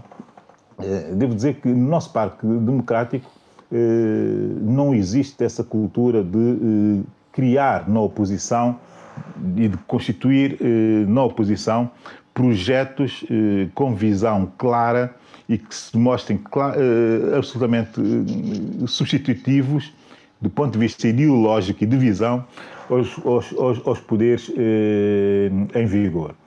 Agora, a DAI pode ser que aprenda com essa iniciativa a fazer eh, diferente e a fazer melhor do que aquilo que tem sido prática até agora na nossa, na nossa hum, democracia. Não? É? Mas, Obílio, mas se há uma maioria, se há uma maioria hum, no Parlamento que sustenta o governo, bem, pode aí ter argumentos fantásticos que, que a maioria reprovará sempre. Naturalmente, natura, naturalmente, mas o que a DI alega é que esses argumentos fantásticos têm que ser apresentados ao país e que aquele seria o melhor palco para apresentá-los. E o que eu digo é que esses argumentos fantásticos têm que ser feitos eh, se o partido tem dimensão e se tem organização e se tem capacidade de comunicação eh, com um projeto sólido, eh, pode fazê-lo perfeitamente fora do circuito da, da, da, da, Assembleia. E pode levar para a Assembleia sempre for necessário, em qualquer debate com o Governo, pressioná-lo e, e, deixar as suas posições distintas, marcadamente diferenciadas naqueles debates. Há muitas formas de fazer sem necessitar necessariamente de uma, de uma moção de censura para chamar a atenção para a ação ou seja, como eu dizia, para a prova de vida da própria ADI, que tem esse efeito perversamente de ser prova de vida do governo, que andava a necessitar que alguém lhe questionasse, eh, ou questionasse até a sua própria legitimidade face à mediocridade eh, que tem sido, eh, de facto, eh, a governação. Se calhar foi essa a ideia. momentos até oh, Bílio, bastante má. Sim. Sim, Olha, e a questão da Santa Cacau, hein, que sai o maior exportador de cacau? Já lá íamos, Sim, Eduardo.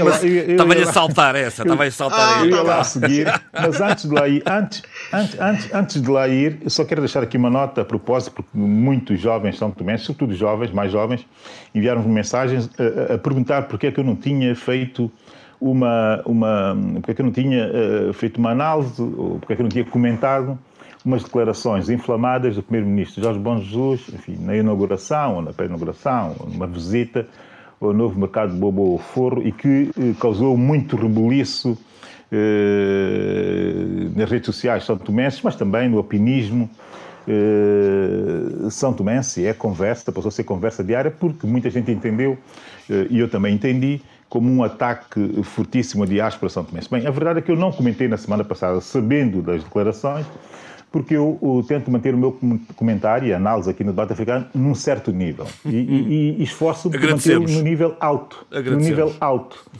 E, no nível alto. E, e custa muito ter que eh, comentar eh, situações ou declarações de nível demasiado baixo.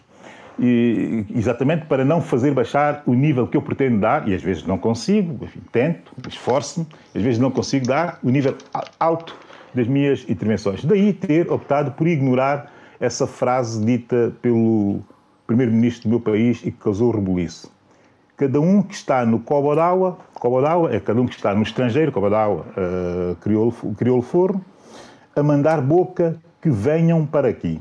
Essa, essa frase, e depois continua a dizer coisas muito mais inflamadas, que não valem a pena, porque, enfim, como eu disse, o meu nível não me permite descer até, eh, até lá.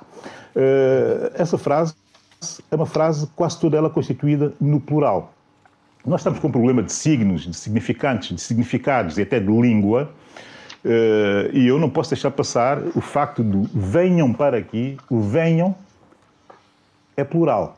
Porque se quis dar a entender que eh, o Primeiro-Ministro estaria a referir-se eh, exclusivamente a um São Tomense, nomeadamente ao Dr. Patrício Trovado.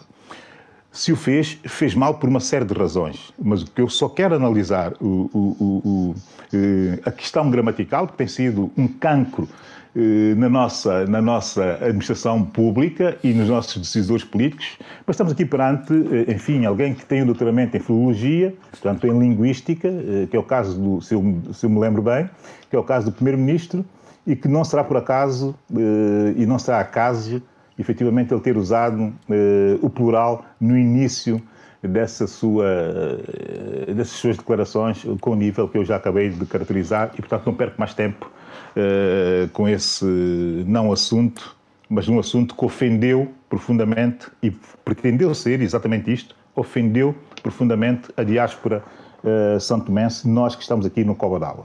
De desinvestimento do cacau. Relativamente aos investimentos da Sotocal, a verdade é que os, os, os, os, três ou quatro grandes investidores estrangeiros de São Tomé e Príncipe, nessa altura, eh, estão com problemas.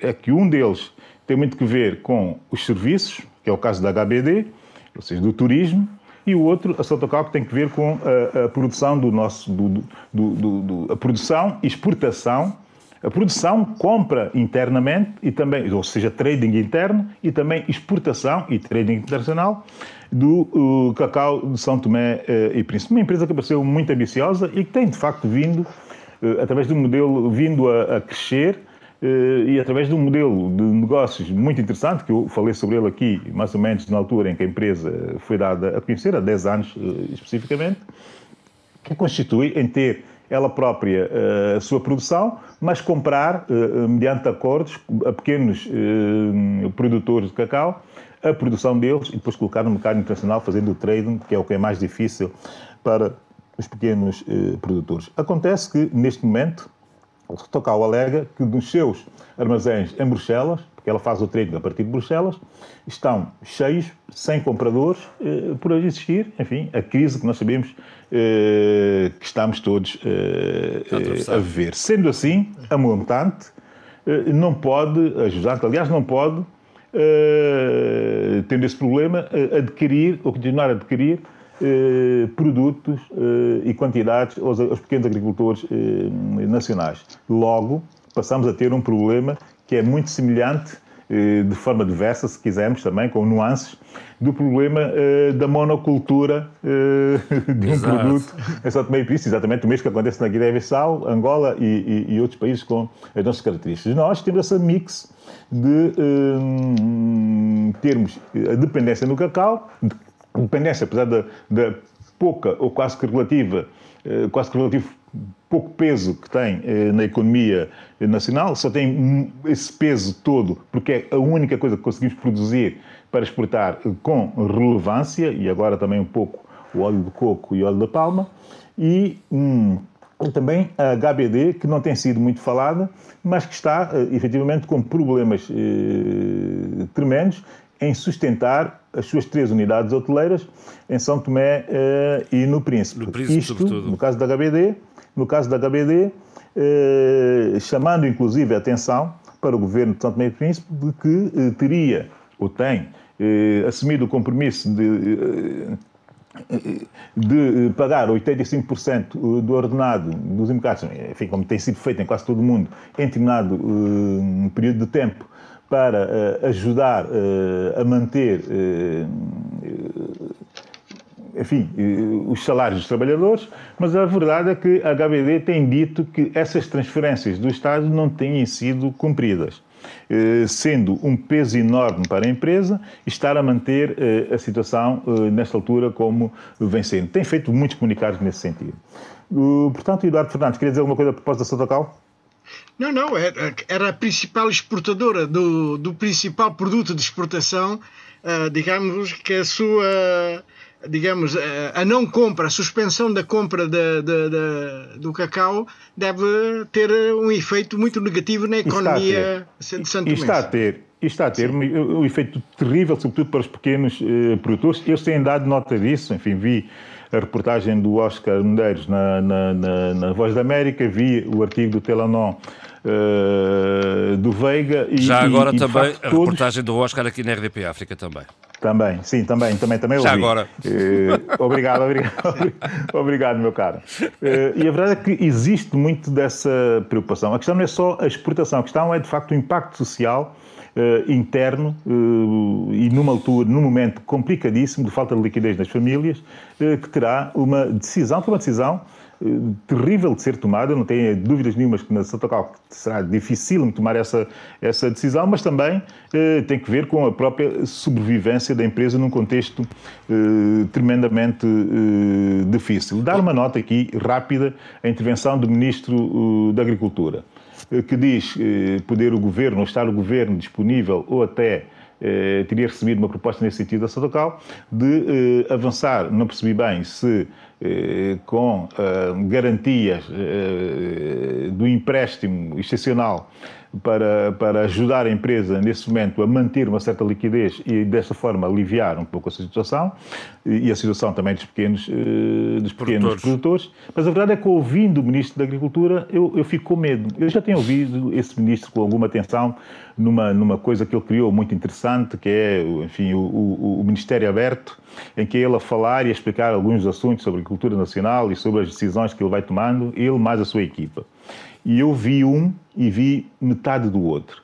E é tudo muito mal, comunica-se pessimamente mal, e, e, aqui está como se estraga uma boa ideia, colocando uh, à frente dos ministérios gente que, podendo ser boa uh, como produtora, dizem que o ministro é muito bom produtor de pimenta, que é um grande agricultor e conhece muito bem o meio rural de São Tomé, mas uh, comunicar e atualização do pensamento sobre a, sobre a agricultura e sobre a ruralidade eh, o ministro não tem nada. E depois tem uma equipa que é um desastre. A diretora das pescas chega e diz que, cito, uh, toda a gente sabe que a função pública São Tomense não trabalha. Fez citação. Ou seja, coisas destas estão a ser ditas numa espécie de programa Uh, informal de relação direta entre uh, os decisores políticos e a cidadania e alegremente vão-se dizendo alarvidades e, e, deixando nota da incapacidade e da incompetência total de muitos decisores. É evidente que a diretora das pescas disse coisas também muito interessantes.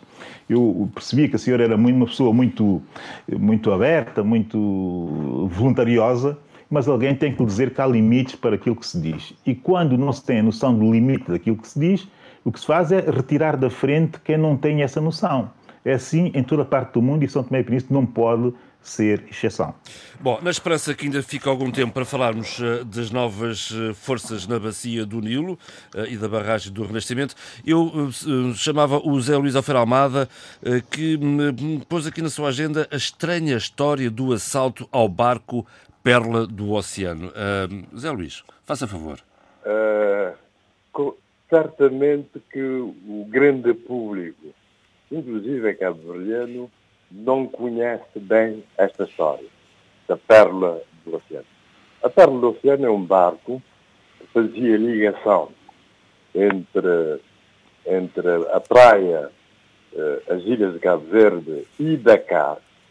E Dakar, portanto, uhum. É, é, essa, essa informação. É Estamos a falar há quanto tempo, Zé Luís? E, e, e este ano, quando é, que, quando, é que, quando é que o barco operava? Em que altura? Exatamente, exatamente. Isso é que eu vou dizer agora. Eh, eh, eh, portanto, este ano é o cinquentenário uhum. do assalto a este bar. Uhum. portanto, que aconteceu a 19 de agosto de 1970. Portanto, estou a falar por antecipação, porque em agosto estamos a sério. E vou contar muito rapidamente esta história. Uh, neste ano, surgiu em Cabo Verde uh, um indivíduo chamado José dos Reis Borges, da famosa família dos Reis Borges. Lembre-se que uma das, dos Reis Borges portanto, era madrinha de Juvenal Cabral, pai do Amílcar Cabral, que herdou a propriedade dessa família, uh, uma parte da propriedade, na zona da Estrada Falcão, que João Pereira Silva deve conhecer. É uma zona muito famosa pelas suas convulsões sociais. Aconteceu aí, aconteceram aí várias revoltas, vizinha de Ribeirão Manel, e onde o PIGC, na altura, estamos a falar em 1970, tinha mobilizado um grande número de camponeses, eh, através das suas estruturas clandestinas e, sobretudo, através do preso político que foi Pedro Martins, preso político do Zarafal. E então aparece esse tal dos, José dos Reis Borges, que se diz coronel do TIC e mobiliza uh, esses camponeses para um assalto a esse barco, pérola do oceano, para fugirem para Dakar e depois irem ter com os combatentes do TIGC, uh, portanto, em Conakry e depois combater nas matas da Guiné.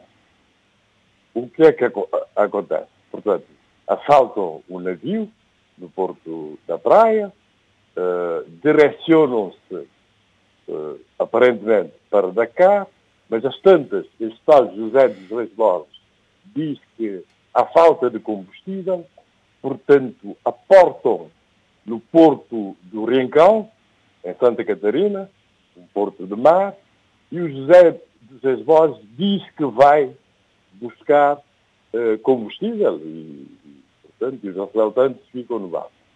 E ele volta com a TID. Portanto, ele era um informador da TID. E, e os assaltantes são todos presos. E foi assim que Santa Catarina conseguiu ter o maior contingente de presos políticos no campo de concentração do Tarafal. Mas essa operação era tão secreta, portanto, de, de prisão de pessoas muito engajadas com, com o PIDC. Essa operação era tão secreta que nem sequer a delegação da PIDE de Cabo Verde estava informada sobre ela. Portanto, foi uma coisa elaborada diretamente na sede da PIDE em Lisboa. Portanto, isso mostra também, esse assalto uh, ao Pérola do Oceano, mostra com avançada estava a consciência política para a luta pela independência em Cabo Verde e que as pessoas estavam, muita gente, camponeses, nesse caso são sobretudo camponeses, estavam preparados para a luta armada. Como se sabe, havia um projeto uh, que se chamava Operação Esperança, que era de desembarque de combatentes do PIGC em Cabo Verde, portanto, os combatentes, grandes combatentes, uh, que participaram depois na luta de libertação nacional na, Guiné, na luta armada, como, por exemplo, Agnel Dantas, Silvino da Luz, Honório Santre, uh, portanto, cerca de 30 e tal combatentes cabo-verdianos, tinham sido já preparados em Cuba durante dois anos. Portanto, a, a operação foi adiada, porque entretanto aconteceu a morte de Che Guevara e depois houve a prisão de Bibino, um combatente que também foi preparado em Cuba, que depois desertou e foi denunciar toda a operação a PIDE DGR. Portanto, a operação foi adiada. Mas isso prova, portanto, e o desembarque devia acontecer, inicialmente pensava-se em Santiago e Santo Antão, e no fim Cabral optou por Santiago porque onde, era onde estava sediado o poder eh, colonial. Mas isso prova quão avançada estava a consciência política de, de, dos cabo-verdianos e quão preparados estavam para a luta armada. Infelizmente, muitos desses assaltantes eh, depois não foram condignamente eh, tratados, como presos políticos que foram. Alguns foram, achou-se que foram demasiado ingênuos, ingênuos, porque a prisão deles, deles também levou depois à prisão do Pedro Martins, né? o principal mobilizador nessa altura. E é interessante também dizer-se que o principal instrumento de mobilização política era um livro, mas um livro de poemas. O livro de poemas Noti, de Calvariano de Ambará, que morreu há pouco tempo. Eh, Muito, Parece um interessante essa história que deve fazer parte da coisa. Eu, pessoalmente, faço muito por perpetuar essa história, escrevendo sobre ela na minha poesia teor ético telúrica, nomeando o nome das pessoas uh, uma a uma, para que não sejam esquecidas, porque embora a operação tenha sido um fracasso, uh, um fracasso, mas uh, serviu para, para galvanizar a população cabo-verdiana, porque foi um grande número de presos políticos de uma só vez, e camponeses. Não, não, não, não, não se tratou, portanto, de intelectuais ou de estudantes, como foi das outras vezes dos presos políticos cabo-verdianos. Muito bem, um, um, pouco de história de Cabo Verde, história contemporânea, que, que é bom, não, que é bom não, não deixar cair. Abílio, um, Adolfo Maria, temos cinco minutos só, cinco minutos uh, no máximo, para falarmos da tá barragem bem. do Renascimento. Vamos lá ver. Na semana passada, a Etiópia, Egito e o Sudão, representantes da Etiópia, Egito e Sudão, reuniram, eh, eh, reuniram com o presidente uh, Cyril Ramaphosa, sul-africano, que é também presidente da União Africana, para dirimir um conflito que resulta do facto de a Etiópia estar a construir, não, já construiu uma mega barragem eh, e havia tensões tremendas entre. Havia e há de continuar a haver, mas agora parece que mais mitigadas. E então disse que chegaram a, a, um importante entendimento comum. Uh, e, portanto, esse entendimento diz que os três países concordaram em aprofundar discussões técnicas sobre o enchimento da barragem, que é essa a questão central, embora é, a, a, questão central anterior tenha sido a construção da barragem.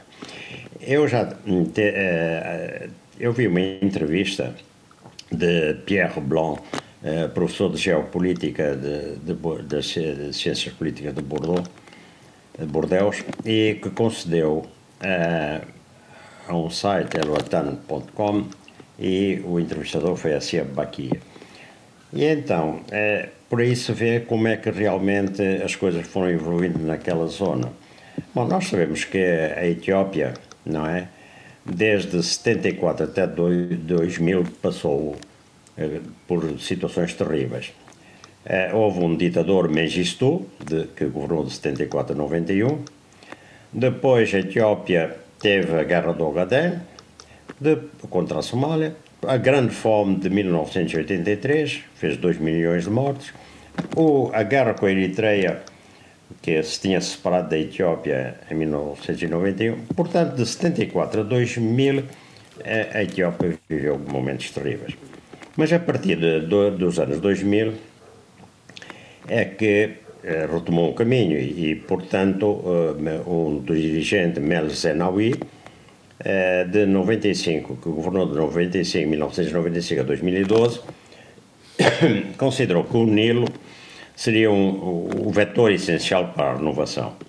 E decidiu-se por uma grande barragem. Para quê? Para fazer a barragem apenas, não para irrigar, mas sub, para a produção de eletricidade para o país, para a sua industrialização, e ao mesmo tempo ser um grande fornecedor, fornecedor de, eh, de eletricidade eh, aos países limítrofes.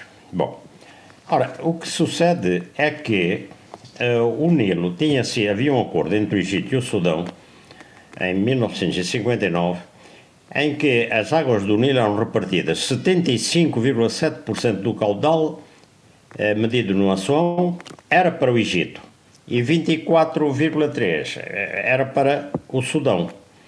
Portanto, a Etiópia nem sequer uh, recebia nada disto. E, portanto, nessa ocasião, digamos, quem dominava a região era o Egito e, e um pouco o Sudão também, né?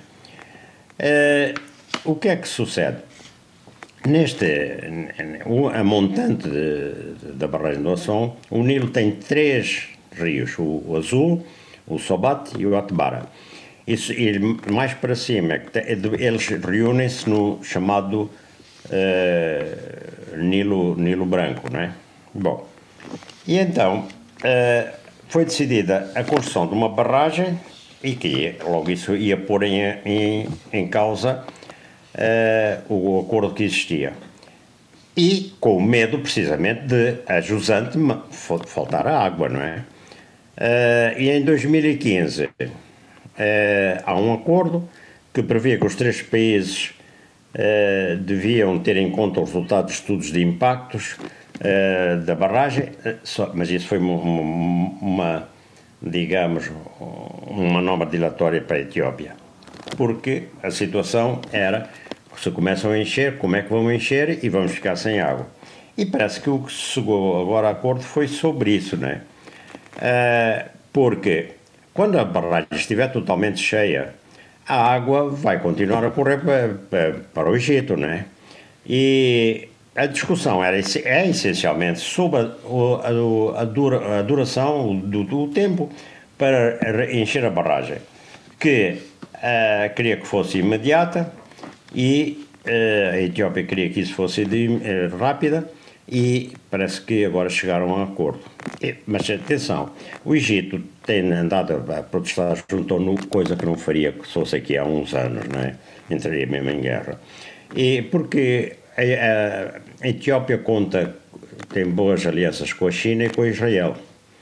E, e por outro lado, o Egito já viu que tem de batalhar só no campo diplomático e conta com o primeiro-ministro etíope, que é Prémio Nobel da Paz em 2018, para se fazer ouvir, não é? E alongar o enchimento. Mas eh, eh, há também, isso ele tem de propor, eh, compensações. Portanto, esses dois países, Egito e Sudão, compensariam, digamos, as perdas da Etiópia por não pôr já a funcionar o máximo de eletricidade, a fornecer o máximo de eletricidade, é, portanto, de, dilatando no tempo, e seria compensado, depois não há problema, por quanto a água continuar a correr, porque é uma barragem hidroelétrica. Muito bem, Adolfo. Mas o que é importante nisto tudo é que, digamos, a mudança geopolítica existente na, na naquela na região. região. Já agora, uma região, digamos, já agora deixa-me dizer. A Imperial a, a Etiópia, a antiga Abissínia, parece voltar a ser uma grande potência ali. E sabemos que, do ponto de vista económico, tem ido muito em frente e esta barragem vai permitir saltos enormes. Muito bem, estamos a falar, de, estamos a falar de, um, de um caudal que, que beneficia 280 milhões de pessoas. É este o número de pessoas que vive Sim. nos 10 países que beneficiam das margens do Nilo. Muito bem, está fechado este, este episódio. Vamos aos, aos propostas finais, Eduardo Fernandes. Bom, eu uh, recomendaria uh, um livro. Eu sei que, não, uh, que é difícil encontrar, mas quem quisesse conhecer o arquipélago dos Bijagós, eu recomendaria um livro de, de um austríaco chamado Hugo Bernard Zick, e está em espanhol e que se chama en el reino de los Bijogós. Portanto, no reino dos Bijogós. É um livro. Não, não, não. É, é, dos, é dos, do, dos anos 50, mas okay. que se encontra ainda em Espanha. Em Espanha. Okay.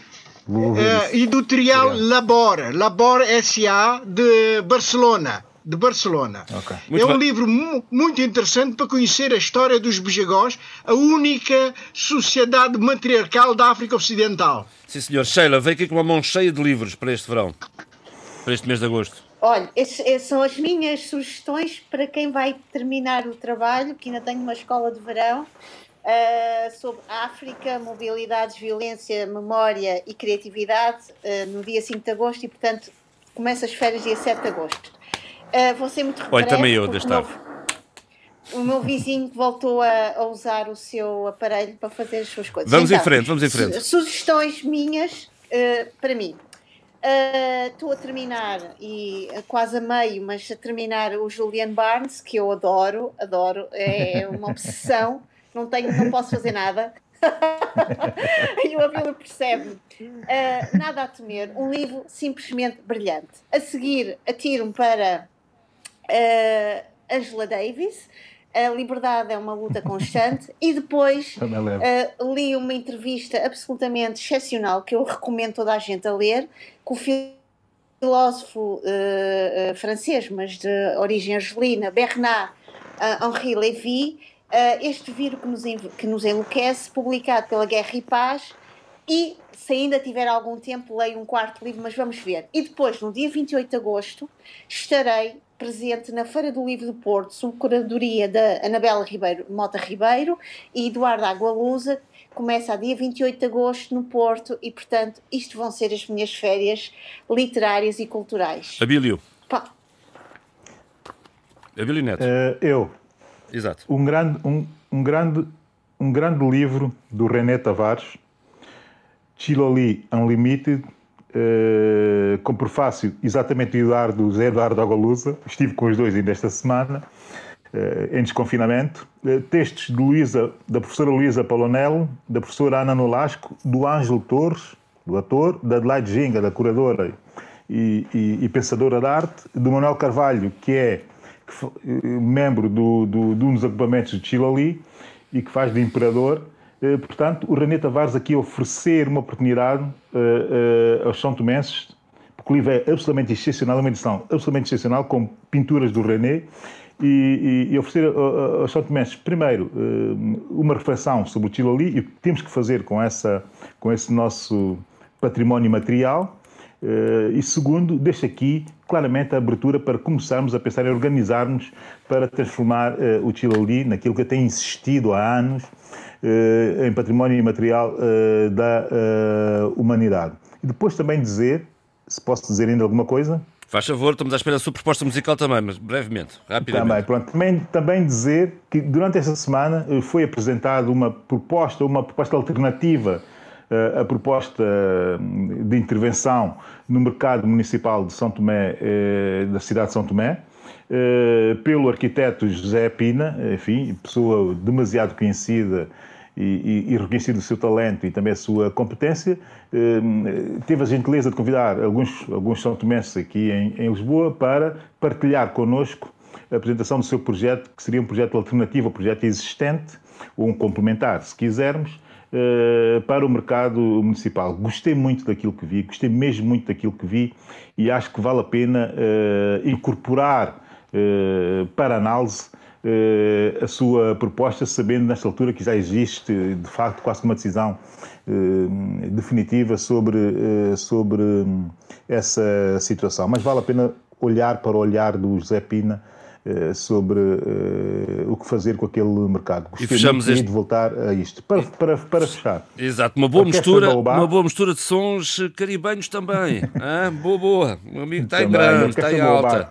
A Orquestra Baobá, que é um grande clássico da música inteligente feita na costa ocidental uh, africana, são os senegaleses, mas cheio, com uma diversidade muito, muito interessante. Tem um marroquino, tem um togolês, e que estiveram também na origem do grupo, e tem dois cantores eh, de Casamance que são eh, brilhantes, Rudy Gomis e Bala Sidibé.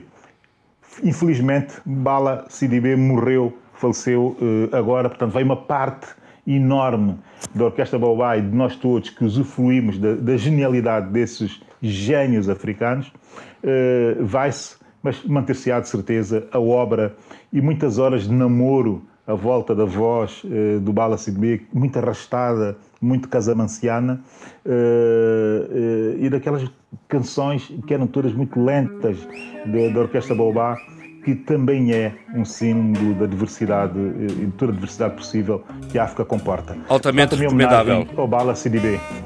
Muito bom. Uma grande homenagem ao Bala Sidibé. Um, um, um, ótimo som para ouvir nos dias que, que se seguem. O debate africano fica por aqui. Fiquem bem.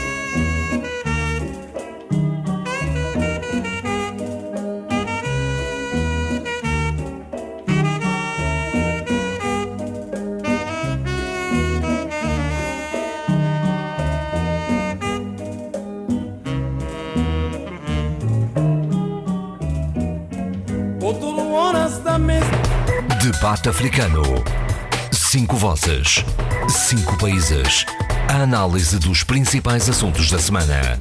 Na IRDP África.